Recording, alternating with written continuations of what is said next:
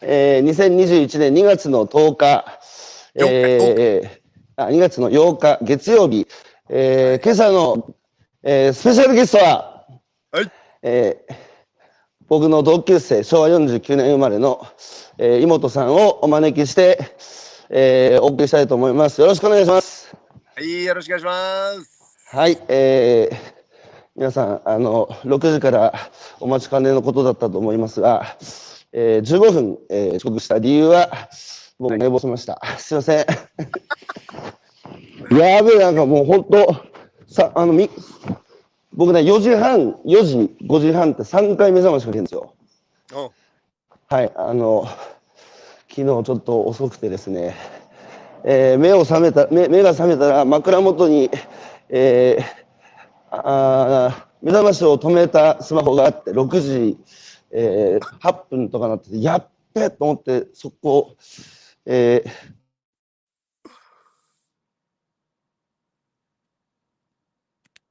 ほら、いなくなっちゃった？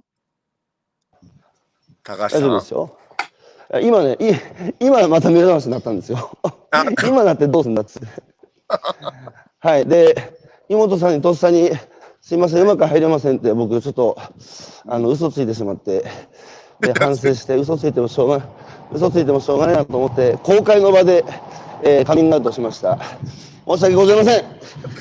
全然大丈夫です。はい、いやいや、ひろちゃん。えー、妹さん、はい。妹ちゃんさ、あのーやっぱりね、1974年生まれて、ね、あの、お会いして同級生だってした時に妙に、なんつうか、親近感持ったんですけど、同じ年に生まれて、こんな人いるんだなと思って、ね、あと同じ年に生まれて全然違う人生歩んできてさ、僕らの人生が交差したのは今から何年前ですか ?3 年ぐらい前 ?3 年前。そう。ねいろんな人に会ってきましたけど、妹ちゃん、あだから、最初さ、いもちゃんと会った時、ね、なんてこう、ポップな軽い人なんだって思ってね。で、いもちゃん、いもちゃんからも自己紹介聞いて、その後やっぱりググるじゃないですか。妹さんでどんな人なんだろうって。はいはいはいはい。うん、ね。うん。随分波乱万丈な人生歩んできたんだなと思って、まあ その後、いもちゃんから、ね、いろいろここに至るまでの人生のね、経緯を聞いて、うん、なるほどと思ってですね、あの、うん、今や、僕、あれですよ、いろんな人からお誘い来てね、断らないの2つ返事で入ってやるっていうのも、2、3人しかいないんですけど、そのうちの1人がいもちゃんっていう。嬉しい。最高に嬉しいね。そのさ、そ、その底抜けの明るさっていうか、な昔からですか？ガキの頃からですか？いやもう本当にガキンチョの頃でもうあのもともとキャラクターが始まったのがいつなのかっていうのはないんだけどもう本当にもう生まれながらにしてどちらかというと、うん、あの生まれながら、うん、テンション高いキャラクター。でもヒロヒロちゃんもそんなあのちょっと、うん。うん、いやいやいや僕結構ネクラですから。そんな風に見えない。いやいや見えないでしょ？でも東北、東北の人間って基本ね、ネクラなんですよ。広島と違うから。ああ、そっか。広島と違うから。ねえ。いや、広島生まれはね、テンション高いわけではないと思うけど、俺は特にもともと高かったですね。あ、そっち明るいな、もう。今どこですか？今ね、これ、淡路島だったの。あ、淡路島？広島から車で帰中に。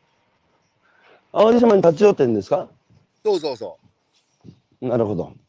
淡路島のザイオンファームっていうね、仲間がやってるキャンプ場に泊まってる。おお。最近あのキャンプハマってますよね。ちょっと妹さんこのまま喋ってていいですかね？僕自分のフェイスブックでも今シェアするのでこのまま喋っててくださいね。うん。あの、まずね、ちょっと妹さんが今何やってるのか聞く前に、広島の竹原でしたっけ、うん、竹原。うん。あの、自分の生まれ育った、あの、町っつうか、ガキの頃の話聞きたいんですけど、うん。妹ちゃん、妹ちゃんの親何やってたの？親はね、もう公務員で、父親が公嘘務員。でしょ？いや、ほんとほんと。竹原市役所。トン、トンビが鷹を産んだってこういうこと言うんじゃないの？ねえ、いや、だからもう本当に真面目な親で、うん。で、母親は普通に専業主婦で。うん。うんだうん。何人兄弟？あとね、姉が一人いて、兄貴がいたんだけど、兄貴が、あのー若い頃にバイクの事故で亡くなっちゃったんだね。そうそうお兄さん？そう。それ、妹さんがな、妹さん何歳の時？俺が13の時。そうそう。中学に何個離れてたんですか？2個上で、だから、いやー、そうひ、そうひろ広島で？広島で。もう、やんちゃだったからね。いやまあ、バイク無免、無免許でバイク乗ってみたいな。そんなや感じ。んちゃですね、随分。そうなんだよ。だから、いや俺とこ、ー、あのうん。ー、うん、どうしようもなかったけど、まともに、今、今考えるとまともに育ったなと思うけど。そうですよ。自分で、自分で言うなっつう。自分で言うなっつ でも喜ぶ、あの、妹さんの下の名前、下の名前って、うんなんでこの名前にしたか親に聞きました？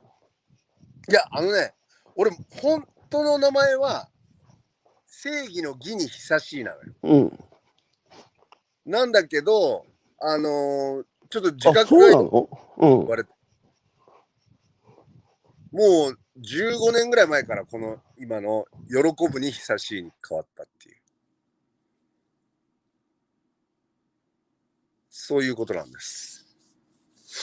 あ、名前って変えるんですか？あね、でまあまあでも芸名みたいなもんだね。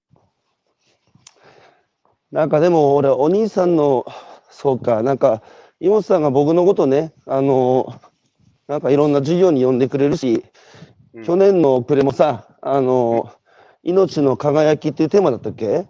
うん、そう。ん、っていうテーマで、去年の仕事納めに僕のこと読んで話を一緒にしようって言ってくれる、なんか背景とか理由がちょっと分かった気がしましたけど、う。うん。なんだって、やんちゃって、あの、グレてた？ヤンキーだった？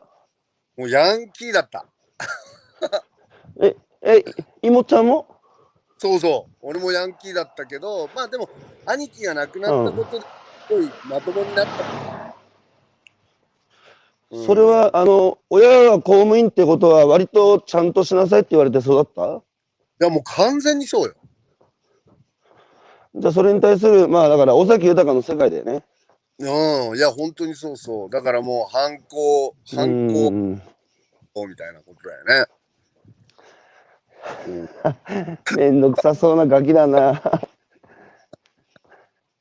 いやでもそうお兄さんのそういう出来事があっていやーなんだって衝撃だっただろうな妹さん小当時何何年生？俺が中学2年の時だから、ああそうかね、以来あのうん妹さんそれで広島のさあの竹原っていうのは人口何人ぐらいのどんなあの地域だったんですか？3万人の町で、で、あの、川越じゃないけど、ちっちゃいね。残ってるところで。そうう。んで、ことはね、田園、あ田園あうんあの塩を作ってたところだったんだね。で、塩ってどうやって作るんですか？いや、だから、塩の田んぼみたいなものがあって、その、だあから、そのあはいはいはい。塩がこう、あ上がってそれ、それがこう乾いて塩作っていくみたいな、そんな塩田がずっと広がってだったんだよね。だけど、俺俺が小さい頃はもうその塩じゃあ田とかもうマジ、でもう、あのでっかい工場が1個、でっかいのが建って、ほんでまあ町はその工場を中心に、あの工業は栄えていくみたいな町だったんだけど、で、もう生まれ育った時に周りがブドウ畑だらけで、うん。なんか、もう農業が、えー、じゃあ、はい。っていう。じゃあ、学校帰りに、あの、ぶどうの木からぶどうもいで食って、このクソガキとかって農家に怒られてた もちろん、もちろん。よくやってた、それは。なるほど。じゃあ、ね、その原風景が、あの、あるわけですね。で、ヨさんの小学校、中学校って同級生何人いた？いや、だいぶいたでしょ。だって人口は3万人の町だけど、クラスがだから小学校の時は3クラスだけど、中学は9クラスあったね。ああ、じゃあ、3つの学校、小学校が集まって1つの中学校だった？そうそうそうそう。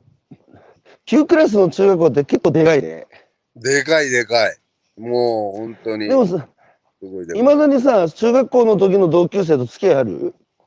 あ、もちろんあるよ。大体さ、会館地で、当時の中学校の同級生9クラスってことは、400人近くいるわけでしょ？うん、いるいるいるいる。うん、何割ぐらい残ってます？体感、あの、あなんていうか。うん。そうそうそう。いや、どうだろう。でも、なんだかんだ、うん、どうだろうね。半分ぐらいはいるんじゃないかな。半分いるか？意外あでもじ本当にガチの地元にいるのはあ、うん、あでも人口は減ってるからね。やっぱいないか。3割ぐらいか。うんまあおよくて3割。だって田舎でだって仕事田舎で仕事するって言ったら公務員か消防署かそんなもんでしょ？あと農家か。うん。だけどまあその遠くまでちゃんと通ってでも働くみたいな、住みながら通って働くみたいな人たちもいるんだと思う。あれ、広島市の街中まで車でどれぐらいですか？えっとね、車でに1時間ちょいぐらいかな。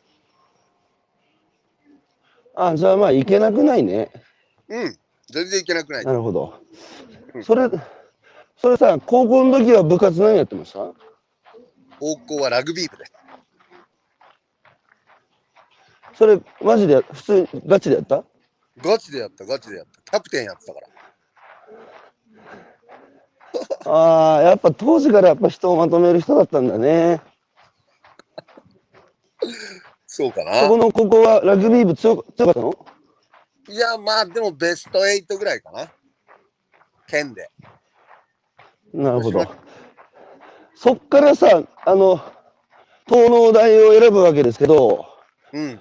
なんで？なんで東農大選んだの？もともとね、その、うちの、まあ、実家は、その米農家。で、米を毎、うん、まあ、毎週、毎週末作りに行ってたんだけど、まあ、農業っていうのは全然興味なかったんだけど、うん、その当時のね、塾の先生がね、はいはい、いや、お前が行けるのは、あのーうん、まあ、その農農家の推薦枠みたいなものもあるから、ひょっとしたら東東京農大だったらいけるんじゃないかみたいな話で。いや、でもそのその当時ね、その先生がすごい農業を押してくれたわけ。うん、で、なんかあのー、え、ちょっと待った。それさ、高校、普通高校？普通高校。それ珍しいね、普通高校農業、農大をそその押す先生って。いや、その先生が言ってたのは、その塾,、塾の先生ね、うん、あの、うん、これからは少子高齢化みたいなものになって、日本はどんどん人口は減っていくけど、世界では人口爆発が起こると。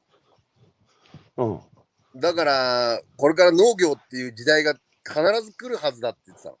そんなわけねえだろって思いながら。その先生の言った通りになったじゃん。そうなのよ。本当にね。いやしかし、しかしね、あの、今、僕の知り合いのお母さんがね、あの、娘がね、高校時代いきなり、あの、酪農に興味を持って学校の図書館で本を手にしてね、うん、ほんで高校時代にその酪農の現場行ってで将来やっぱ牛飼いになりたいって言い始めて、うん、で進路指導の時に担任の先生にあの酪農やりたいって言ったらしいんですよ。うんうん。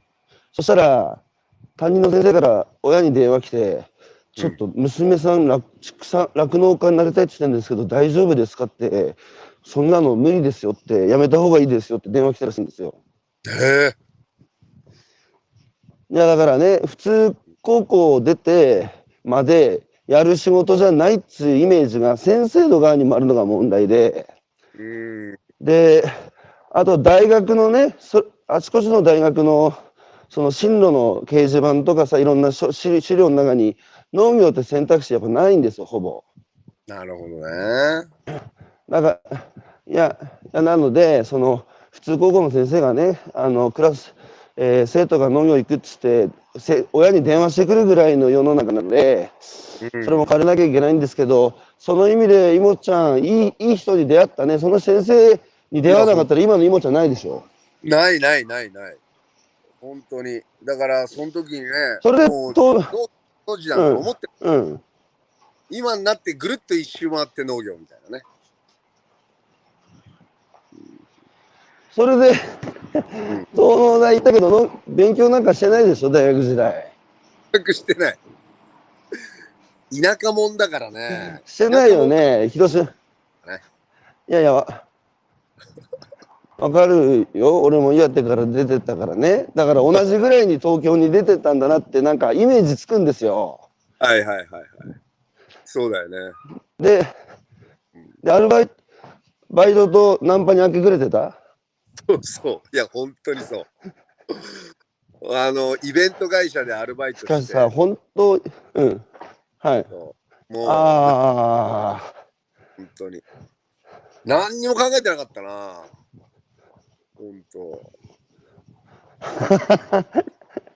あの、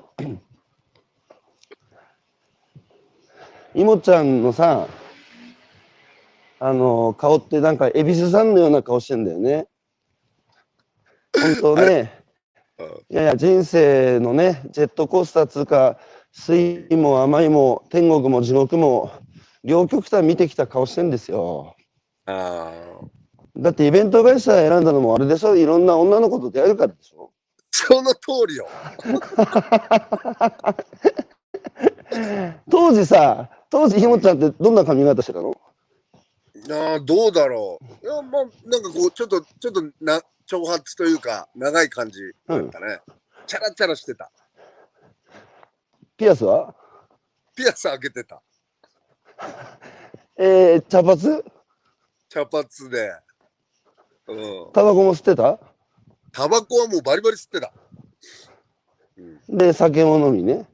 酒も飲み。そうですよ。じゃあ、大根踊りはできない？いや、大根踊りギリギリできるかないもっちゃんの大根踊りいいですか？見せてよ。エセ大根踊り。いやいやいやいや。いや、ちょっとね、大根踊り。まあ、いつかこううんちょっと、うん、あのいつもの蕎麦屋で飯食うときには大根踊りちょっと見せようかな、じゃあ。ああ、あの、例のそばやね。そうそうそう。ちょっとまたさ、新年会、あの、ぼね、忘年会やったけど、新年会やりましょうよ。やりましょう。ぜひぜひぜひ。ね次は、あれですよ。今日僕寝坊したから、次僕がおごるから。え。やった。ありがとうございます。ぜひ。それで、それ、そそれでさ、あの大学出てそのままイベント会社でバイトしてたから、その流れで、あのまずどこに就職したんですか？あのね、渋谷にあるイベント会社でジークスっていう会社があって、そこに入って、まあ広告の仕事をやったんだね。まあだから、その当時、その、イベント会社だったけど、いろいろこのセールスプロモーションみたいな、うん。インターネットみたいなものができて、で、ああ毎日毎日企画を作るっていう仕事をやってた。プランナーだったね。しかしさ、だって新新卒でさ、ポットででさ、うんあの企画するさ、まあ、でもそういうの得意だったんだろうね。なんか新しく何か発案して、楽しいことをさ、思いついて、それを表現するっていうのは、やっぱちょっと得意だったでしょ？得意だったかね、なんかいや、その当時だからそこの会社の社長にめちゃめちゃこう、いろいろ鍛えられて、で、企画をとにかく考えろみたいなことで、いや、企画ってそんなに簡単に考えられないんだって言いながら、もうひねり出すみたいなことをずっと毎日やってたから、そうそう。すごい、だからまあ。その会社の社長、その会社の社長に、うん。うん。うん。社長？うん。あの、その、その会社の社長に、ある種見込まれて、可愛がられてたってことでしょ？鍛えられたことは。めちゃめちゃ可愛がってもらったと思う。今思うとね、すごい。チャンスをもらったと。じゃあ、その、ある種千本ノック的な、毎日相当厳しくしごかれたわけですよね。そうそう。その、その社長はね、本当だから、まあ、食いっぱくれしない生き方っていうの、企画ができれば食いっぱくれしねえよっていうのを教えてくれたっていうか。ああ、当時じゃあ、結構、あの、働きまくってた？いや、もう本当に、もう毎日徹夜みたいな感じ。毎日徹夜、時々ナンパ。そうそうそうしかしさ、今の時代さ、あれじゃないですか、僕らの時代と全然環境違うから、僕らの時代さ、パワハラとかモラハラとかなかったじゃないですか。うん、なかった。うん、で、まあ、まあ、あの時代なんでね、あれですし、なおっさんの単音ですけど、だけど僕、若い子見てて、なんつうか、俺も20代の頃って、はいかイエスかだって言われたんですよ、上上司から。うん。はい。意見なんか言えなかったまさしく。いや、もう全然、だから、その、クライアントが全てみたいな。だけどさ、20代の頃鍛えられたのが、今振り返るとね、やっぱね、うん、一番こう人間として成長したのって、その20代の、すげえ理不尽なこと言われて意見も言えずにね、なんか馬車馬のように、うん、とにかくなんかこう、社会的になって俺もね、寝ないで稼働いてた時がやっぱ一番鍛えられた気がするんですよね。ああ、間違いないね。俺ね、それで思うのはね、なんかこう、うん、漢方よしで考えると、うん、なんかこう、うん、売りよし、買いよし、世間よしで、買いよしのお客さんが全てだっていうところからの順番で始まったわけよ、俺の場合。ああ、はいはいはいはい。よし、世間よしの後に、あの、売りよし、自分、つまり自分。まあでも時代だよね。時代だと思う。うん、今は割と世間よしが先に来る子たちが多いから、そこがなんか俺は心地いいというか。ああ。だけどさ、やっぱりそういう時代を経て、だって僕ら、あれですよ、高度経済成長期が終わったのが1973年なので、その翌年に生まれてきたんですけど、やっぱその日本はすごい消費者の権利が強いっていうか、消費者意識がものすごいこう、ね、消費者は神様だ、お客様は神様だって、僕はね、なんでお客さん神様なんだよっていうタイプですけど、あの、まさに妹ちゃんの場合はお客さんは神様だって叩き込まれて20代過ごしたわけですよね。だね。うん、で、あの、やっぱこの性格だから、千本ノック受けてめきめき力つけ、うん、ほ、でもう俺が自分でやるって言って起業したのが26歳そう。その通り。26歳で起業しました。で、自分で起業してさ、やっぱそれまでのネットワークも活かしながら仕事もバンバン取ってきて、まあ、しばらく上手に回ってたんですか？いや、あのね、まるっきり違う職種、あの広島にそれこそ行って、で、いやもう、俺は何でもできるぞ的な感じになっていて、で、うん、あの、アパレルのセレクトショップとか始めたわけ。で、田舎にあの町を作ろうとしたわけ。町町、田舎に、だからその、何にもない、本当にダサい、その町あ村が、こうちょっと徐々にかっこよくなっていくみたいな、そういうカルチャーを作ってみたいっていう感覚で、で、アパレルのセレクトショップとか始めたんだね。だったらまあ、広島広島の地元で始めた？東広島っていう隣の町。ああ。そうそうそう。しかしさ、あの、やっぱ大学時代にあのバイトでそういう PR 会社で、あの、イベント会社で働いて、で、社会出て、その社、社長に出会ってね、1000本ノック受けて、結構その時も、やっぱ俺は何でもできるっていう、こう、無敵状態だった。そう。そうだけどさ、やっぱり広島にこだわったっつうのは、うん、広島にこだわったっつうのは、やっぱ、田舎が好きだったんだね。そうだね。やっぱりなんかこう、故郷に錦じゃないけども、なんかこう、地元をなんかどうにか面白くしたいなっていうのはすごいあった。うん、あと、うん、そのやっぱり故郷にこだわるのはそのどっかでやっぱこうお兄さんのことっていうのは心の中にずっとあったんですか？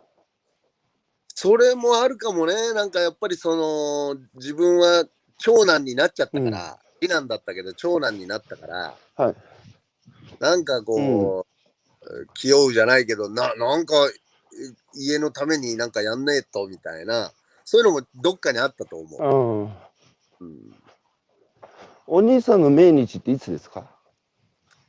えっとね、4, 4月ですよ。しあの4月だからまだね、その高校生、今思うと、うちの息子とかも高校生だけど、高校に入学したての時、うん、うん、26日、4月26日。そう。うん。ねえ、だから。今でもやっぱり、うん。うん。今でも4月26になると、あの、お兄さんのことを思い出す。もちろんね、それは思い出すよね。だけど、いもちゃんはそれからさ、年月を重ね、おじさんになったじゃん。うん。だけど、お兄ちゃん、お兄ちゃんはその時のままでとどまってるわけでしょ？イメージがね。うん、うん、そうそう。ゆ夢で出てきたりする？そうだね。なんだかんだ出てくるかな。なんかでも、一緒になんか年重ねてるなっていう感覚はあるよ。イメージはそのままに重ねてるな。そうですか。仲良しだった？いや、でもね、いや、まあ、うん、あの、二つ上で、あのもう亡くなる頃は、やっぱりこう、ちょっと、ほら、中学とか高校の時の2個上とかってもうだいぶ雲の上の人じゃん。いやマジそうだったね。そう。だからもう、うん、亡くなる頃は怖かったね。ああ、うん、確かに中学で2個上つ、うん。そうそうそう。お兄さんって2個上でもこうそういうやんちゃなグループの中でも結構目立つタイプだった？うん、だけどなんか縁の下の力持ち的な存在で、なんか、うん、あ目立つけども、まあ、目立つグループにいながらも、なんかそこまで振り切れたやんちゃではないみたいな。あなるほど。うん、え、あの、普通に、普通にいもちゃんも単乱とかボンタンとか入ってたの？もちろん、もちろん。もうピーバッ いやー、でも、あの、時刻は、えー、6時45分を迎えました。はい、えー、6時45分、6時45分。はい。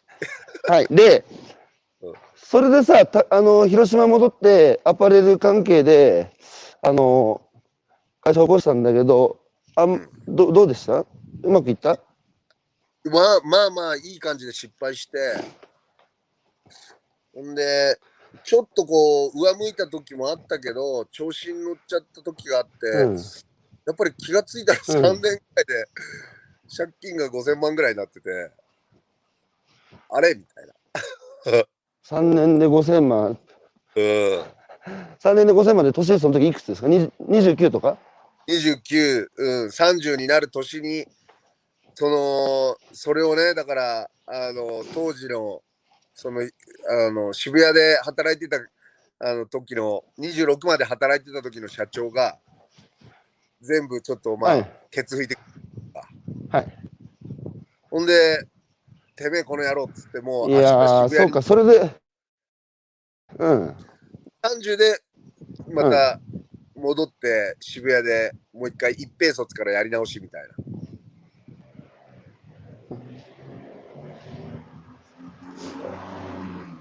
その人めちゃくちゃいい兄貴ですね。いやもう足向けて寝れないね。その人と今でも関係続いてる？もちろん、もちろんもう、あの、もう俺にとっては師匠だから。うん、師匠が6人いるんだけど。いやすごい人がいるんだな。ねえ、そうなのよ。え、師匠って6人も、妹さん、師匠って6人もいるの？?6 人いる。俺が勝手に師匠って呼んでるそれ、しそれ、それ、いすぎでしょ、6人って。そうね。でも、いや、俺の人生の中でその人たちがね、必ず、あの、いいタイミングで、その一つ一つ、まあテーマがあるんだけど、教えてくれたことがあるんだね。うん。うん、で、一人目は、はいはいはい、あの、俺の地元の、あの、うん、レストランでバイトやってたんだけど、そのレストランのオーナー、うん、その人が、だから、お前人生は自由だぞっていうことを教えてくれたわけ。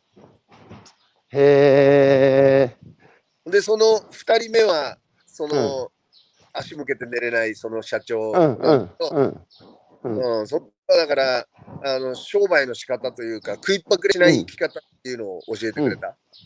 うん。うん。3人目は？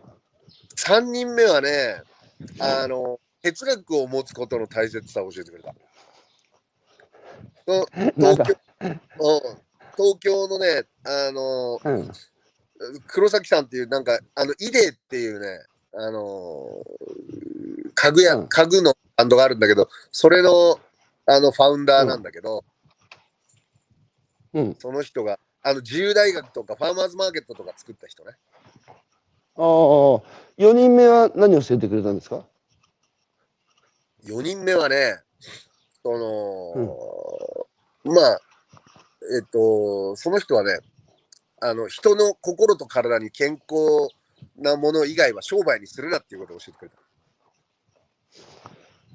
しかし、あれだね、本当に、いもちゃんってさ、人に恵まれたっつうか、そのその時々で、僕は僕は天の廃材って言葉を使う好きなんですけど、天の廃材がある人生ですね。そうだね、もう本当に出会いがすごいいいと思う。うん、ねえ、まあ、ひろちゃんとの出会いもそうです。一言、まあ、一言で言うとね、いもちゃんって愛嬌があるんですよ。あら、おうおうおうそっか。これ最強、これ最強で、松下幸之助っていう人が、そのね、資材100億円を投じて、松下整形塾っていうのを作ったんですね。うん、で、その時の面談でね、最終的に選ぶ判断基準は愛嬌があるかないかだったんですよ。へえー、そうか。面白いでしょ？愛嬌。うん。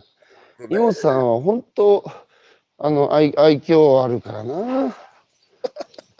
まあ、それで、人生の節目、だから、ね、妹ちゃんが道を踏み外さないように、人生の節目節目でそうやってお導きしてくれる師匠に6人もあってね。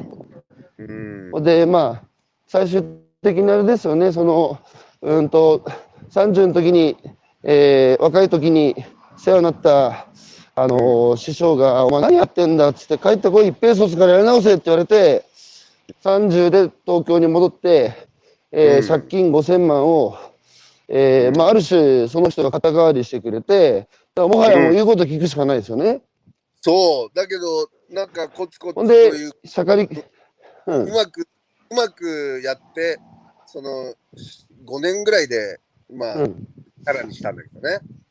うん。うん。そうそうそう。でも、だけど、その人に。いやー、なに、すごい、すごいね、お給料も、うん。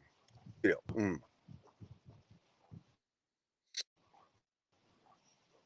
まあでもその広告の仕事、ね、あのごめんなさいね。少し若干あの宇宙宇宙飛行士とこう、うん、大丈夫。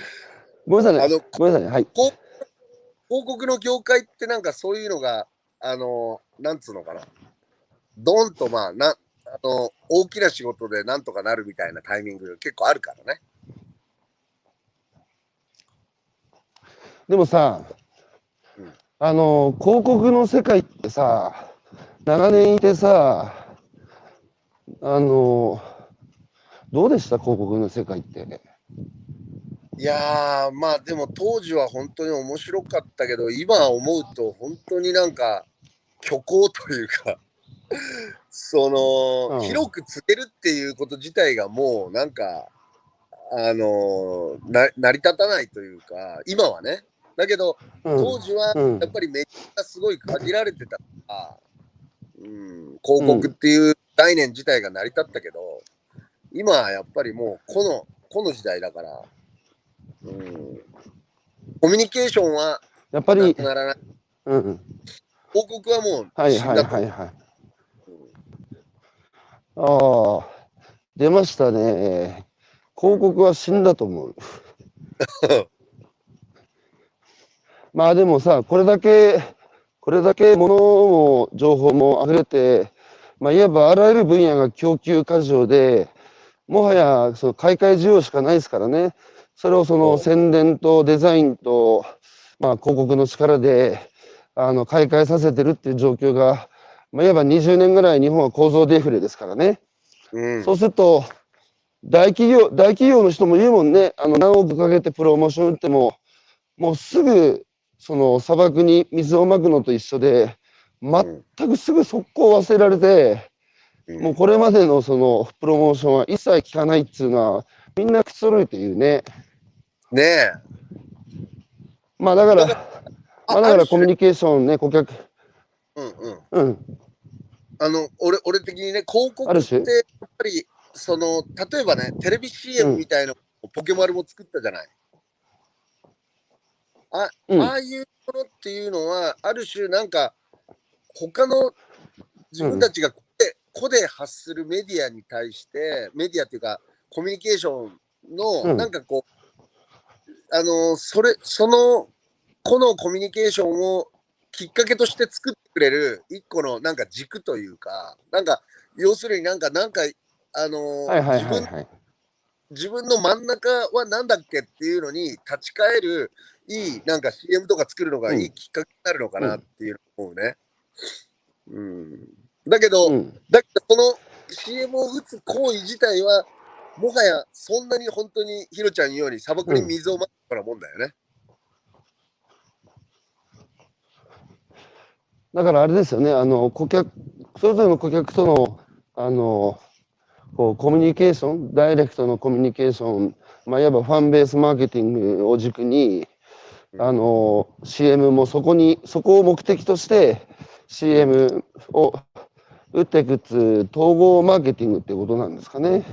そうそうそう でさ、ね、いもちゃんあのまたこの話聞いて恐縮なんだけど、うん、そのやっぱねある種いもちゃんをもうもう7人目の師匠と言っていいかもしれませんけどその最愛の奥様がね、うん、あのご病気になったっていうことで、いもっちゃんの人生がまたやっぱり大きく変わるわけですよね。いや、もう本当に。うん、やっぱりそれまで、それまで食い物ってそんなに意識したことなかった？もう全然意識してなかった。だから、要は、その、美味しいものは大好きで、うん。で、お、なんか、おい、美味しいことが、あの、なんか健康につながるとかそういうこと全く思ってなかったね。うんうん。だけどやっぱり妻ががうん、で、なんか、うん、あやっぱりその食っていうのはすごい原因してるんだねっていうのがそこで初めて分かったからね。で僕はいもちゃんからねあの蕎麦屋でねそのなんかお話聞いた時にああこの人素直で正直な人だなってあの思ったんですけど、なん、なんつうか、妹さんって、全然飾らない、あの、ね、裸で自分さらして生きてる人なので、まあ僕も同じですけど、でも僕はちょっと飾るところなんですけど、妹ちゃんは本当にこうありのまま。で、その時ね、聞いて覚えてるのが、やっぱね、その時も正直に言ってくれたんですよ。うん、その、やっぱずっとね、やんちゃしてきて、で、まあ、それに女遊びもしてきて、で、いろんなね、食べ物もそうだけど、いろんな負担をね、えー、まあ、嫁にかけてきたっていうことを突きつけられて、いもちゃん、そこからね、あの、また人生、こう、が、ガラッと変わってさ、あの、で、奥様も最終的には、ね、あの、他界されて、今、子供さんたちとね、二人と一緒にお弁当作ったりなんだり仲良しにやってんでしょ？そうそうそう。うん。もうなんだかんだ、もう、もうだいぶ大きいからね。高校2年生と中学1年だから。うん。3人で暮らしてますよ。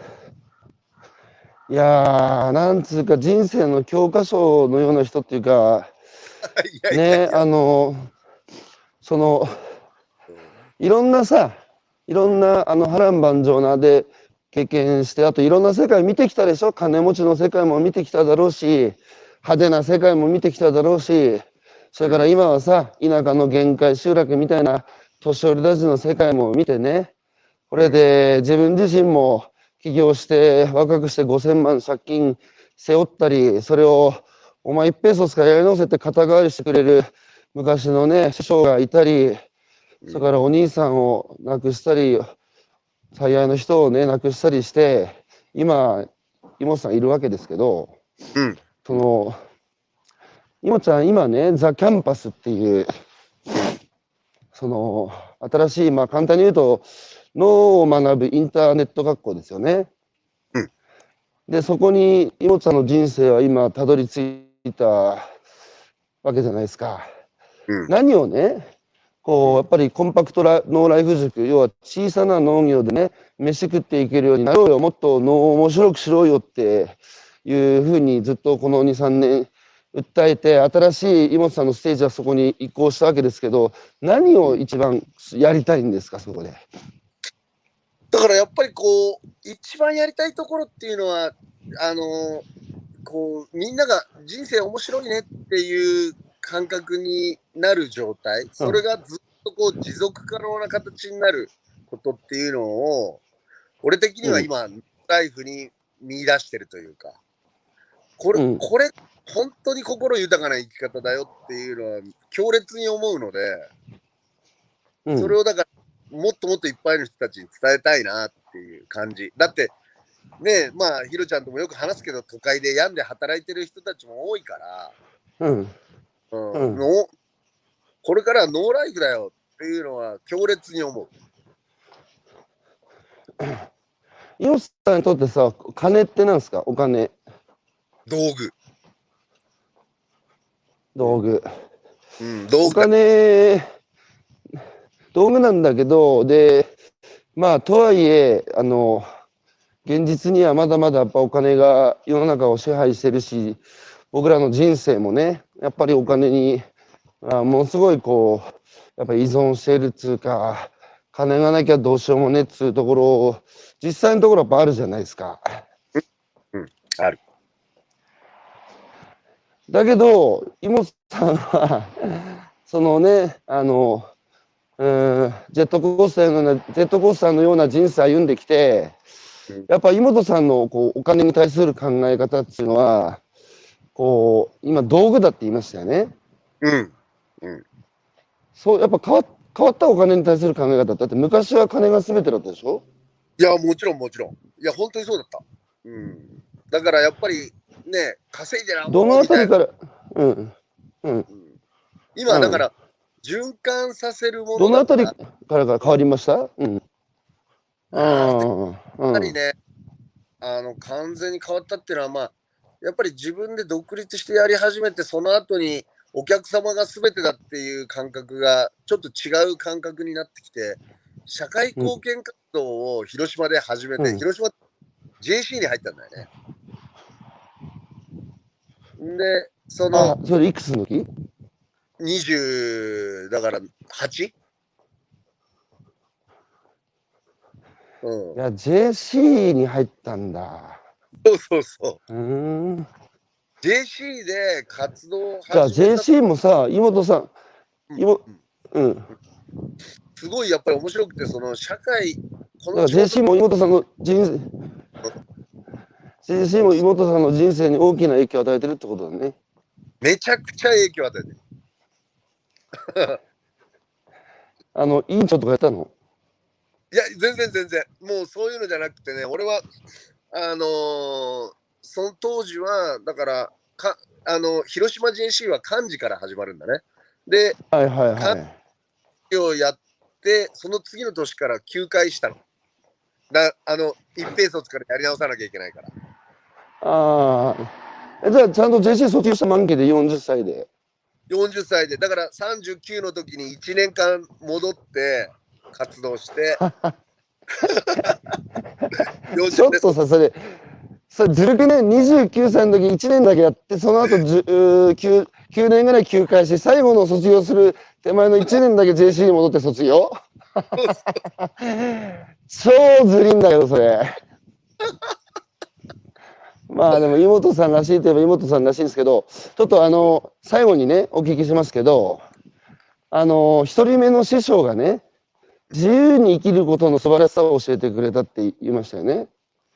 で、今も、妹さん、このザ・キャンパスの農学校で、やっぱりもっとみんな自由に楽しくね、生きれるんだっつうことを、いわばもうおせっかい焼いてますよね。妹さん自身は自由に楽しく生きてるわけですけど、やっぱり他のね、あの、なんつうか僕、あの、覚えてます？去年の暮れに一緒にイベント登壇した時に、あの、ちゃんとしろって言われてみんな育ってね、みんなもうなんかちゃんとしすぎで変な大人がもういなくなってしまったっつこう、要は変な大人っつうのは妹さんとか俺みたいなやつですよ。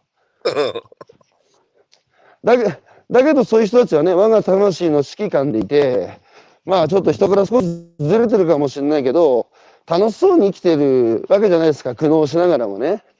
だけどそういう大人がたくさんいればさ、子供たちも社会での楽し楽しそうだな、このおさ大人たちって思えばさ、社会に出るのワクワクするっていうか、希望を持つと思うんですけど、今やっぱりね、昔に比べるとそういう変わったおっさんっていうか、楽しそうに生きてるさ、えー、人がやっぱ昔より少ないんじゃないのかなと思うんですよね。そしたら子供だってね、社会に出るのに希望なんか持てないと思いません？間違いない。だからもうちょっとね、あアホアホがなんか世界を変えると思うから、アホなやつが増えなきゃいけない。皆さん、これ、くるくるパー。あ、そうそう。その通り。ねでも、でもさ、その、自由に好きなように、こう、やっぱり、あのー精神的にもね充足して生きていく場としてやっぱり能っていいんですか？いやとってもいいと思うね。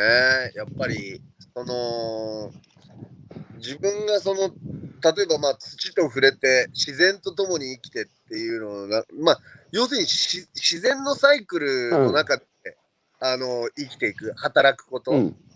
うん、それは本当に自由だなと思えると思う、なんかやっぱりね、都会で生きてて、その、うん、ま、あの決まった時間に、ね、仕事に行くみたいな感覚っていうのは、うん、ある種、歯車だなっていう感じになっちゃうけど、うん、自然はもう本当にね、いつでも自由に自分で動いて、そのそれがまた一日のその仕事をしたものが振り返ると、あ今日このくらい作業やったんだっていうのが見えるというか。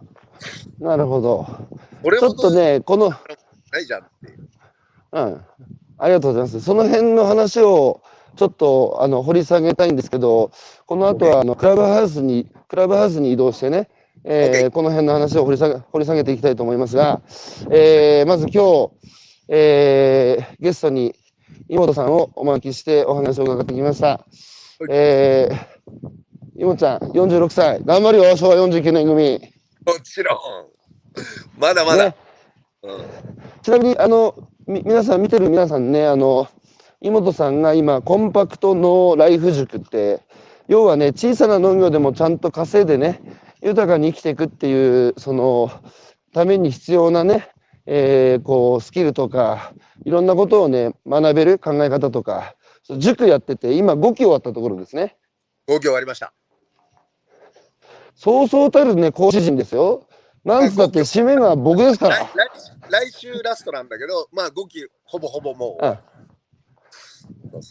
で、6期もやるんですよね。やりますよ。うん。これね、あの、本当に素晴らしいあの塾でね、あのインターネットで、今、社会人やってる方も、俺もちょっと、あの会社辞めて農業でもやろうかやろうかなと思ってるような人にとっては、非常にあの僕自身講師やってて、井本さんと一緒に授業やってるので、あの分かるんですけど、あのとても素晴らしい塾なので、ぜひ興味のある方は、コンパクトのライフ塾でググっていただければなと思います。それでは、井本さん、ありがとうございました。このままクラブハウスに直行してください。OK、直行します。ありがとう。うん。はい。うん、うん。はい、ありがとうございます。